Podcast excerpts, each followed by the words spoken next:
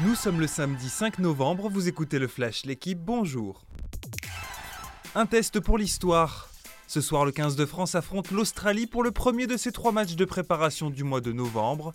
À 10 mois du mondial, les Bleus doivent affirmer leur statut de favori. Les hommes de Fabien Galtier ont remporté leurs dix dernières rencontres. Une victoire ce soir et ils battront un record vieux de plus de 90 ans avec 11 succès de rang. Mais les Wallabies sont les derniers à avoir renversé les Français. C'était en juillet 2021 à Brisbane. Alcaraz jette l'éponge, Djokovic déroule. Malmené par Holger Rune en quart de finale du Paris Rolex Masters, Carlos Alcaraz a abandonné hier. Rune, 16e mondial, affrontera Félix Auger aliassime en demi-finale, tombeur de Frances Tiafoe en quart. De son côté, Novak Djokovic n'a pas fait de détails face au jeune italien Lorenzo Musetti. Victoire en 2-7 et 1 heure et quart pour le tenant du titre 6-0-6-3.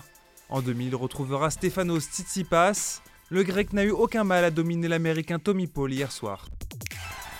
Auxerre arrache un point à 3. Hier, Troyens et Auxerrois n'ont pu être départagés en ouverture de la 14e journée de Ligue 1. Ronny Lopez avait ouvert le score en première période après une superbe action individuelle de Mama Baldé. Mais la GIA est parvenue à égaliser dans les 5 dernières minutes par Gaëtan Perrin. Les Stacks pointent provisoirement à la 12e place, un point devant Auxerre, 14e.